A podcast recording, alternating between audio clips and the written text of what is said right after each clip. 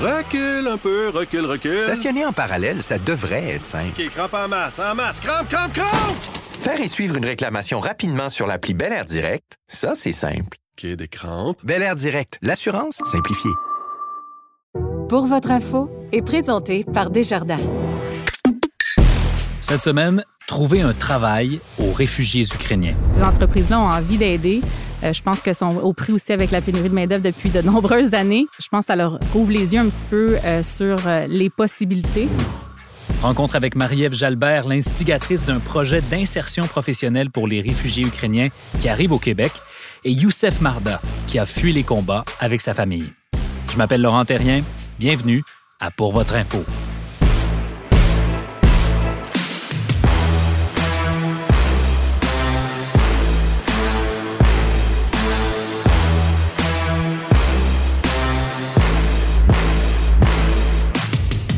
Bonjour à tous. Depuis l'invasion russe en Ukraine en février dernier, le Québec a accueilli un peu plus de 6000 réfugiés ukrainiens.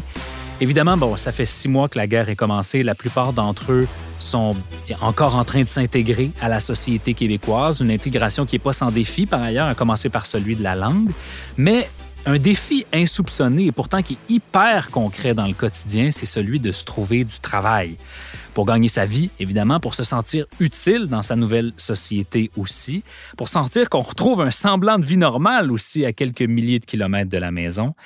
Et c'est là que nos invités aujourd'hui entrent en scène. Marie-Ève Jalbert, bonjour. Bonjour. Marie-Ève, tu es la directrice du projet Ukraine pour l'agence de recrutement Randstad. Tu es en train de créer un mouvement autour de toi qui est assez exceptionnel. Merci d'avoir accepté notre invitation Merci à toi, Laurent. Bienvenue. Et Youssef Marda, bonjour. Bonjour. Youssef, tu es un réfugié ukrainien. Tu es arrivé au Québec à la toute fin du mois de février, au début du mois de mars. Oui. Bienvenue au Québec d'abord. Merci beaucoup. Merci. On va commencer l'entretien ensemble, si tu veux bien, Youssef. Donc, 24 février, début du conflit, tu es en Ukraine, tu es là depuis 2013 avec ta famille. Raconte-nous ce qui se passe dans les premières heures, les premiers jours du conflit. Ah, le premier jour, c'était, euh, je peux dire, c'est cauchemar. Dans toute la nuit, j'ai pas dormi. Avant la guerre, c'était dans la nuit de le 24. Mhm. Parce que j'ai du travail en computer, j'ai travaillé toute la nuit. À 4 heures et 40 minutes de matin, j'écoutais le, le- le- La sirène. La sirène. Et ma femme dormait. Je, lui dis, euh, réveille-toi, la guerre. Elle ouvrait les, les yeux, elle dit, quelle guerre? Je lui dis, la guerre, la russe. Après, je fermais tout les, les- les- directement les, les, fenêtres, Ouais. les rideaux, avec des, des bois, avec des coussins, avec tout ce que je peux, tout ce que je trouvais là-bas dans ma maison. Cinq minutes, dix minutes, des raquettes dans toutes les bases d'armure dans notre ville, dans toutes les villes en Ukraine. Et ça, c'était hum, cauchemar. Mhm. Donc, rapidement, vous prenez la décision que vous quittez l'Ukraine Ouais. et vous prenez la décision de venir au Canada. Ouais. Euh, vous arrivez au Canada, donc, au- à la toute fin du mois de février, début du mois de mars. Ça a été rapide, quand même, pour être capable de quitter le pays. Comment ça s'est fait, quitter l'Ukraine? Pour quitter l'Ukraine, c'était très difficile parce que notre ville, c'est Vinica, jusqu'à Hongrie pour Mhm. quitter l'Ukraine. Ouais, l'Hongrie. C'est, oui, Hongrie, c'est 1000 kilomètres. Et dans ce temps euh, de la guerre, la, guerre- euh, la route, elle était euh, pleine avec euh, l'armée. C'est, c'est juste des, des zigzags qu'on a fait toute la 1000 kilomètres parce qu'il y a des les, les stops pour Mhm. les tanks Mhm. les tanks, les, les métal, les grands trucs. Zigzaguer tout 1000 km, ça fait toute la journée de route. Et euh, dans, après Vinica, juste 400 km, un ami euh, ukrainien m'a appelé, il m'a dit Tu es déjà après euh, dans cette petite village après 300 km Je dis Oui. Elle m'a dit c'est juste maintenant, et, il y a des Russes qui sont avec des parachutes là-bas. Je dis, oh mon Dieu, si, si j'ai perdu juste de temps 5, 15 minutes, je ne serai pas ici à Canada. Vous veniez tout juste de quitter cette ville-là alors qu'elle se faisait attaquer. Wow. Dans la journée, quand j'ai quitté la ville, les Russes étaient dans la- l'entrée, euh, dans la route pour entrer dans notre ville. Mhm. Et j'ai sorti l'autre route, l'ouest. J'ai sorti l'autre côté. Donc, vous arrivez en Hongrie, ta famille et toi, et à partir de là, vous, fin- vous finissez par vous retrouver en France, Ouais, en Belgique. en Belgique. été en Belgique. Et donc, à un certain point, euh, tu prends la décision de venir au Canada. Pourquoi le Canada? Parce que avant, avant guerre, euh, moi et ma femme, on a décidé, on va, on va venir ici pour vivre et euh, La guerre a accéléré vos plans un petit Mhm. peu, mais c'était déjà, ouais, vous- ouais. vous aviez déjà cette idée-là Ouais. en tête. C'était déjà comme ça. Ouais. On va s'arrêter là. On va faire une petite parenthèse parce que bien, bientôt vos chemins vont se croiser, Mhm. Youssef et Marie-Ève. Marie-Ève, on va reprendre cette perspective-là. Quelques mois plus tard, on Ouais. est au mois de juillet. Tu es dans une marche en soutien à l'Ukraine avec ton fils. Ouais. Tu travailles à ce moment-là déjà chez Randstad depuis plusieurs années, donc tu, es, tu fais du recrutement, tu trouves des emplois, tu matches finalement des employeurs avec des employés potentiels. Tu es au cœur de la pénurie de main-d'œuvre depuis déjà quelques années. Et là, qu'est-ce qui t'arrive? Qu'est-ce qui se passe pour que tu te dises, je vais faire quelque chose? Ça faisait quelques temps que je me questionnais justement, un peu comme tout le monde, euh, dans notre réalité, euh, chez nous, on est bien, euh, à savoir qu'est-ce qu'on, qu'est-ce que je pouvais faire. Euh, puis, euh, on a apporté, en fait, on a amené nos enfants euh, à la première marche euh, à la place du Canada. Puis, mon fils a trouvé une roche avec un cœur avec les couleurs de l'Ukraine. Mhm. Puis pour moi, c'était un peu un message qui m'était envoyé. Donc, c'est un mouvement là, au Québec, là, ça s'appelle Arroche-moi un sourire. Puis, c'est des gens qui peignent sur des roches. Donc, j'ai publié la photo de mon fils là-dessus. Puis, il y a une femme euh, ukrainienne qui m'avait écrit en soulignant là, euh, euh, que c'était bien d'a- d'amener les enfants et de les inclure dans cette, ce mouvement-là communautaire.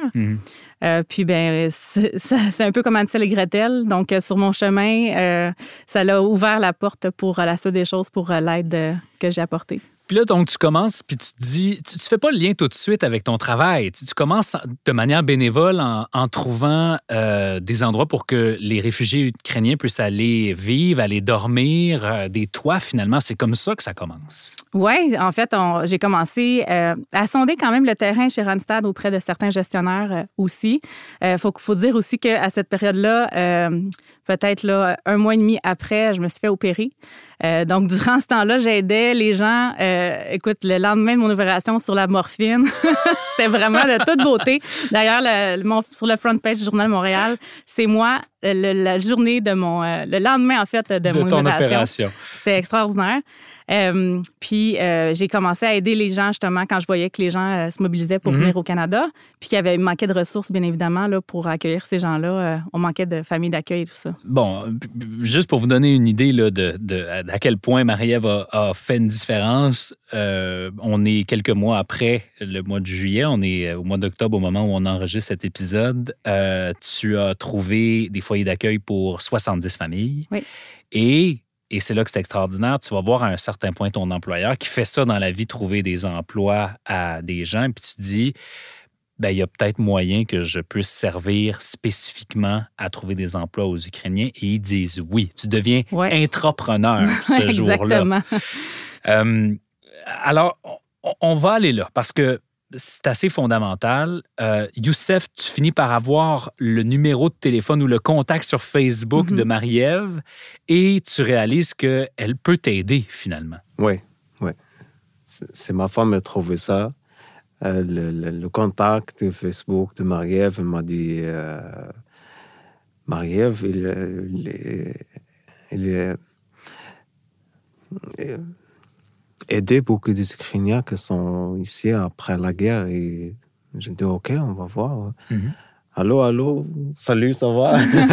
je m'appelle, tu J'ai t'appelles? besoin d'aide. J'ai besoin d'aide. Elle m'a dit OK, bien sûr, euh, bienvenue. Étais-tu déjà au Québec à ce moment-là? Non, c'est la première fois. Donc, tu n'étais pas encore arrivé quand ce ce contact-là non, j'étais en France. Donc, tu arrives donc au Québec. Et là, première chose, elle t'aide à trouver un endroit où aller euh, dormir, finalement, une maison. Oui.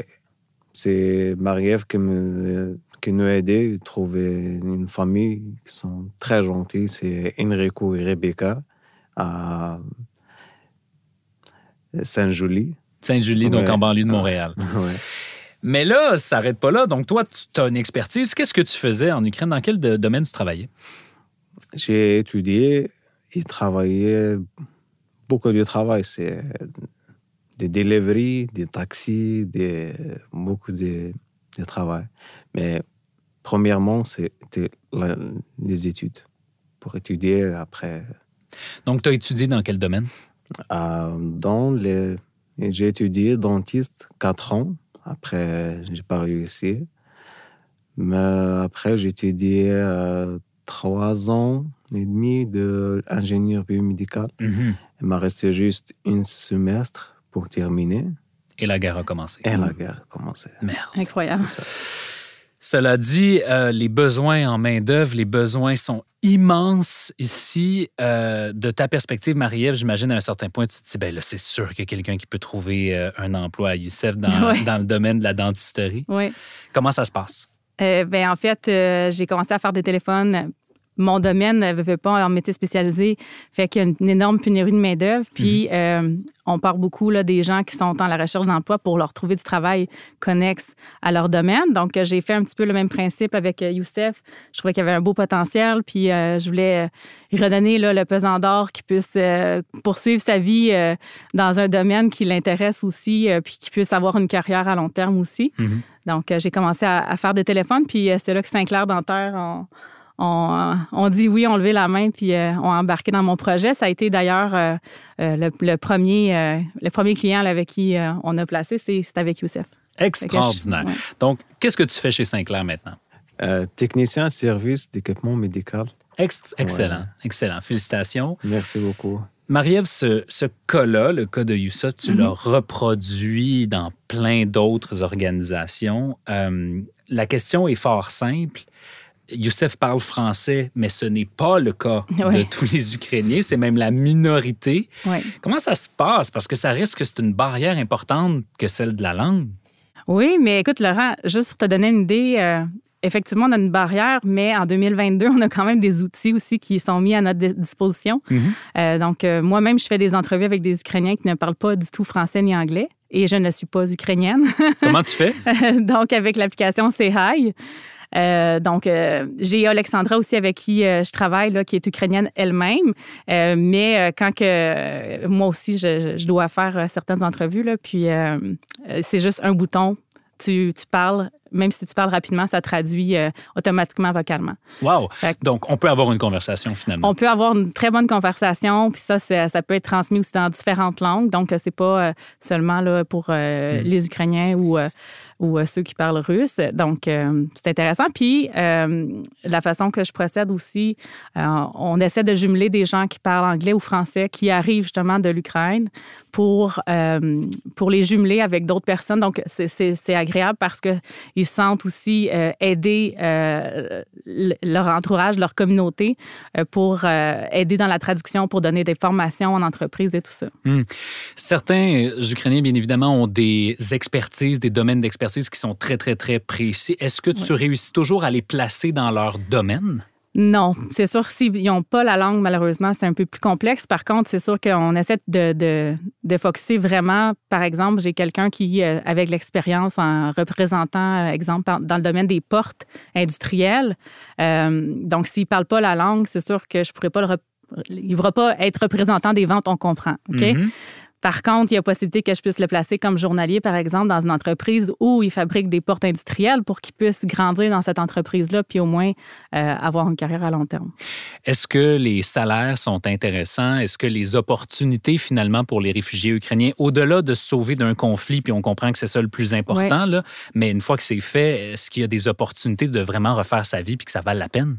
Ça vaut la peine, honnêtement, euh, euh, pour la simple et bonne raison qu'on on, on a de plus en plus d'ouverture de la part des entreprises au Québec. Ouais.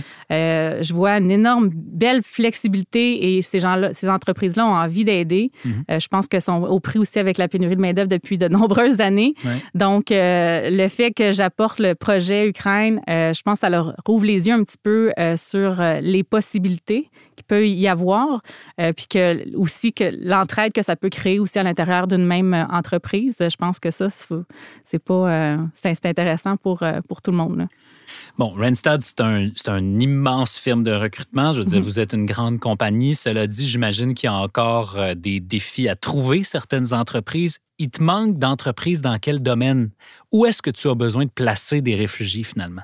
Dans, dans tous les domaines, mais c'est sûr que ce qui est plus difficile, c'est dans le domaine euh, euh, industriel. Donc, euh, on a beaucoup de gens qui ne parlent pas français ni anglais. Donc, ça prend des, des entreprises qui ont l'ouverture euh, de pouvoir accueillir ces gens-là, d'avoir une flexibilité, euh, que ce soit d'accueillir justement là, un traducteur pour une période de formation.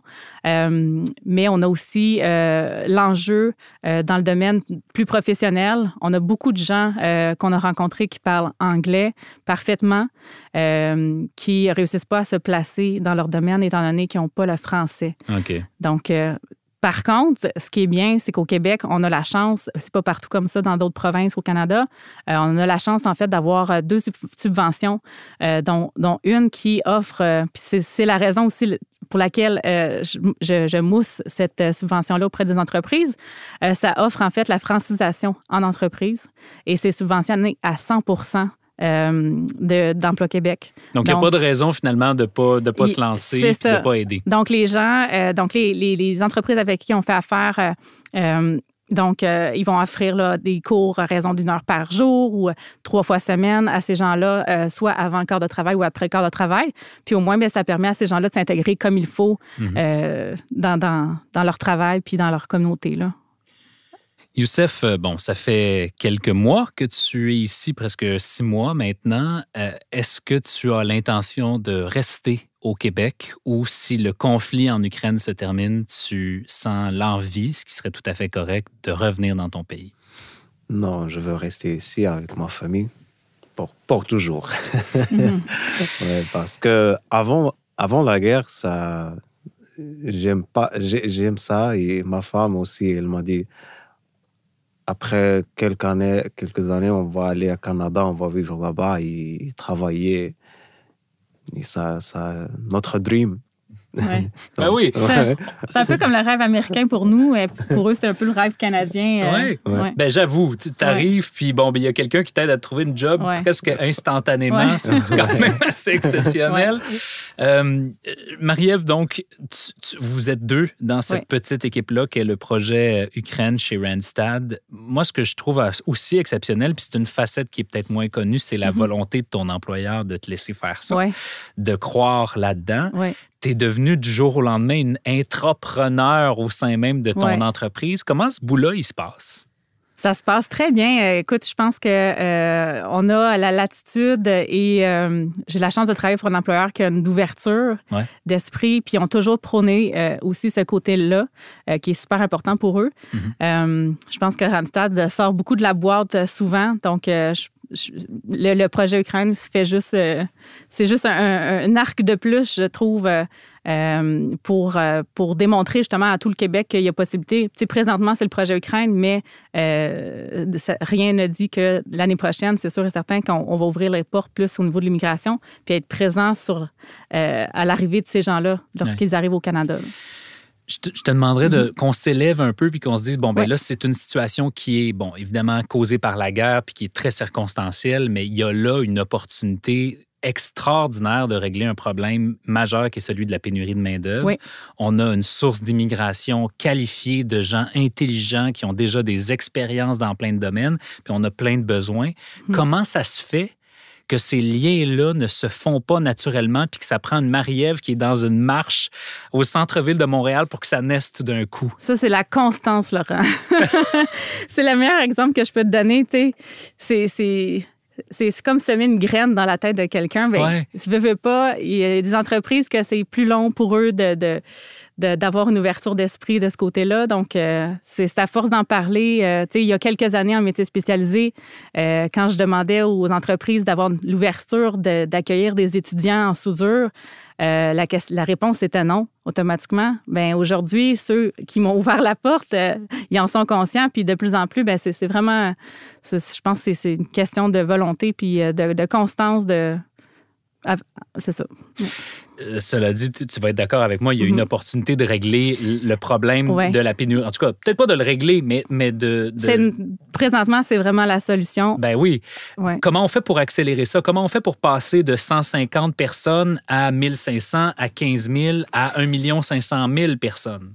Ben, en fait, présentement, euh, ce qu'on a besoin, c'est de plus d'entreprises qui ont une ouverture également, mais on a la- besoin de l'appui euh, du gouvernement, euh, certainement, pour octroyer des demandes de résidence permanente plus rapidement. Mhm. Euh, on, on se- on le voit aussi dans d'autres provinces. c'est l'inquiétude de certaines personnes qui n'osent pas nécessairement venir au Québec. euh, pour les, les- raisons que justement en Alberta, là, c'est octroyé plus rapidement euh, de ce côté-là. Mais euh, ici, c'est certain qu'on a besoin de, de plus de gens comme moi qui, euh, qui ouvrent la porte, puis ben, de faire grossir, euh, de faire croître euh, justement mon projet euh, avec ton aide, finalement. Alors, si on est justement un entrepreneur Mhm. ou euh, qu'on est chef d'entreprise, puis qu'on se dit, OK, ben, je, je peux peut-être aider, j'en ai des postes, j'ai des besoins, je fais quoi? Donc, euh, les entreprises peuvent me contacter directement, euh, soit à mon adresse courriel euh, ukraine à commercial randstad.ca Mhm.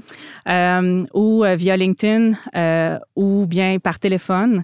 Puis ça va me faire plaisir de, de pouvoir leur, leur mentionner, là, leur donner tous les outils pour accueillir ces gens-là en douceur, en toute sécurité, puis qu'ils puissent avoir une bonne intégration. Mhm. Youssef, le mot de la fin avec toi. Euh, bon, il te restait un semestre avant de terminer tes études. Ouais. Vas-tu recommencer tes études? Hmm, Non. Non. T'as assez donné? Marie-Ève m'a trouvé très bon travail. Pas besoin. Avec une bonne compagnie. euh, m'a- les collègues là-bas sont très gentils avec moi. Et le chef Alain avec moi, c'est c'est très, très gentil. Il m'a aidé pour tout. C'est- S'il y a quelque chose que je ne peux pas comprendre, Mhm. il me dit c'est ça, on va faire comme ça, ça c'est après, ça c'est. C'est très cool. Ben, je, l'ai dit en début d'émission, je le redis. Bienvenue au Québec. Merci beaucoup. Mhm. Marie-Ève, bravo pour ce que tu fais. Merci. Et puis, euh, au plaisir de, de te soutenir là-dedans le plus possible. J'y crois profondément. Merci, j'a- j'apprécie. Ce que vous devez savoir sur l'économie. Voici Francis Généreux. Alors, on rejoint l'économiste principal chez Desjardins, Francis Généreux. Bonjour, Francis. Bonjour. Les élections de mi-mandat s'en viennent. Euh, Elles auront lieu la semaine prochaine aux États-Unis. Alors, les républicains sont en avance euh, pour la Chambre des représentants. Au Sénat, c'est un peu moins clair. hein. Disons que la, la course va être beaucoup plus serrée. Les démocrates, d'un côté, on dirait, veulent vraiment que la question de l'urne, ce soit la question de l'avortement ou de la menace euh, à la démocratie américaine, en tout cas des questions plus sociales. Chez les républicains, on fait assurément campagne sur l'économie. Alors, dis-nous, est-ce que le dicton It's the economy stupid va encore être vrai cette fois-ci? Ben, c'est encore vrai parce que ça reste l'en- l'enjeu principal pour euh, 79% euh, des répondants au, sondage, euh, mais avec une grosse différence entre euh, sympathisants démocrates qui sont plus à 65 où, puis où on voit, euh, euh, comme tu disais, la démocratie, l'avortement score plus haut, mais aussi la Cour suprême, les changements climatiques, les soins de santé. Alors, chez les républicains, qui reçoivent beaucoup le message des politiciens euh, républicains, justement, c'est que l'économie reste importante pour 92 des, des électeurs. Et seulement le crime et l'immigration score un peu plus haut, mais, mais ça reste en bas de la question économique. Mais la question économique, dans l'ensemble, reste euh, quand même importante. Et j'imagine que c'est parce que, bon, les chocs économiques que l'on vit ici, l'inflation notamment, en ce qui concerne le prix de l'essence, le prix des aliments, c'est un problème aussi du côté des États-Unis. Oui, tout à fait. Même l'inflation est plus élevée aux États-Unis qu'elle l'est ici. On est à, euh, dans les chiffres de septembre, on est à 8,2 aux États-Unis, on est à 6,9 ici. Mais aussi, la, question de l'inflation est quand même assez vitale. OK, normalement, le marché du travail et le chômage peuvent être importants. Ils ne sont pas vraiment ici, ce que c'est très bas. Dans ce sens-là, le marché du travail va bien aux États-Unis. Mais quand on a un travail, mais on a de la misère à arriver à cause de l'inflation, ça, ça fâche les gens. Ah et, ça peut avoir un, effet euh, l'urne le jour de l'élection. Et d'ailleurs, 73 euh, euh, selon les sondages, s'inquiètent de la question des prix des aliments puis des biens du prix des biens de consommation, 70% du côté de l'énergie. Et on l'a vu même que quand la baisse des prix de l'essence au courant de l'été a fait en sorte que les, une des raisons, du moins, que les sondages chez les démocrates se sont rapprochés pendant un moment de ceux des républicains. Donc, ça aide le parti du président Biden à ce moment-là. Intéressant. Cela dit, M. Biden doit être assez inquiet quand il regarde les sondages ces jours-ci parce que l'avance démocrate qu'on a vue dans les dernières semaines, c'est euh, bon, c'est rétréci. On est, c'est une course qui est beaucoup plus serrée, même quand certains sondages donnent les républicains en avance pour les deux chambres. Le, président avait fait passer une grosse loi en début d'année prévoyant des investissements en infrastructure, notamment. Est-ce que si les républicains prennent le contrôle du Congrès, cet immense plan-là pour relancer les l'économie américaine de façon plus verte et menacée? Bien, euh, je, ne crois pas parce que, un, c'est déjà passé. Heureusement, ils ont réussi à le faire passer. Un peu en deux moutures. Il y a eu un plan bipartisan qui était passé plus tôt, même l'année passée, et un euh, qui avait déjà eu des compromis, mais, plus avec des centristes démocrates. Donc, il y a quand même déjà des compromis là-dedans. Et euh, c'est un plan quand même plus modeste que ce que Biden avait promis en campagne électorale en, en 2020. mais ça devrait quand même aller de l'avant. Euh, qu'est-ce qui a été déjà adopté? Il y a déjà le budget pour, euh, sauf que c'est après. Euh, heureusement, ça aurait passé, parce que sinon, après cette élection-ci, ça n'aurait jamais pu passer. Et deuxièmement, ben là, c'est qu'à partir de maintenant, s'il y a vraiment une Chambre des représentants républicaines et peut-être même un Sénat républicain et évidemment un démocrate qui reste à la, à, la Maison-Blanche, mais ça fait en sorte que probablement l'appareil gouvernemental va être assez sclérosé. Il n'y aura pas de nouvelles mesures euh, qui seront mises en place au courant des deux prochaines années. Mmh, d'autant plus qu'on est dans un pays où de plus en plus on s'accuse d'avoir volé l'élection d'un côté comme de l'autre. Ça risque d'être tendu euh, la semaine prochaine. 8 novembre, euh, à surveiller cette, cette élection-là. Merci, Francis, d'avoir été avec nous. Merci à vous. Voilà, c'est tout pour nous cette semaine. J'espère que vous avez apprécié. Pour votre info est un balado indépendant qui est présenté par Desjardins. Notre recherchiste est Philippine de Tinguy. Nos épisodes sont enregistrés au studio Edgar à Montréal. Notre technicien cette semaine est Steve Cordeau. Tous nos épisodes sont disponibles sur la plateforme C23 de Cogeco Media ainsi que sur Spotify, Apple Podcast et partout où vous retrouvez vos balados. Je m'appelle Laurent Terrien. Merci d'avoir été avec nous cette semaine. On se reparle la semaine prochaine.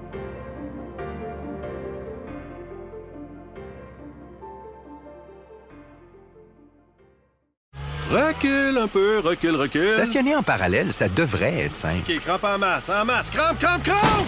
Faire et suivre une réclamation rapidement sur l'appli Bel Air Direct, ça, c'est simple. OK, des crampes. Bel Air Direct, l'assurance simplifiée.